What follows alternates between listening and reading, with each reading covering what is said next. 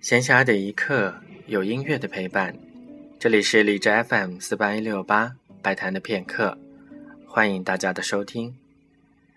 在今天的节目当中，将继续播放普罗科菲耶夫的第三钢琴协奏曲的第三乐章。普罗科菲耶夫把最后的这个乐章称作是钢琴和乐队的争吵。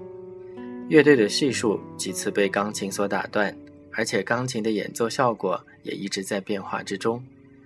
有的段落甚至是采用了拉赫玛尼诺夫式的手法。普罗科菲耶夫在这个协奏曲当中贯彻了他自己的美学，即新颖短小的旋律以及持续的动力感。普罗科菲耶夫的第三钢琴协奏曲构思于俄国，最后完成于法国。多年之后，作曲家的儿子回忆当年生活在法国的岁月时，提到家中有一个勤工俭学的中国人。大家都很喜欢他。这个中国人就是音乐家冼星海先生。冼星海在追忆当年求学的日子，说道：“晚上思念祖国，夜不能寐，听着窗外呼呼的风声，写成了他的作品《风》，获得了普罗科菲耶夫的赞赏以及喜爱。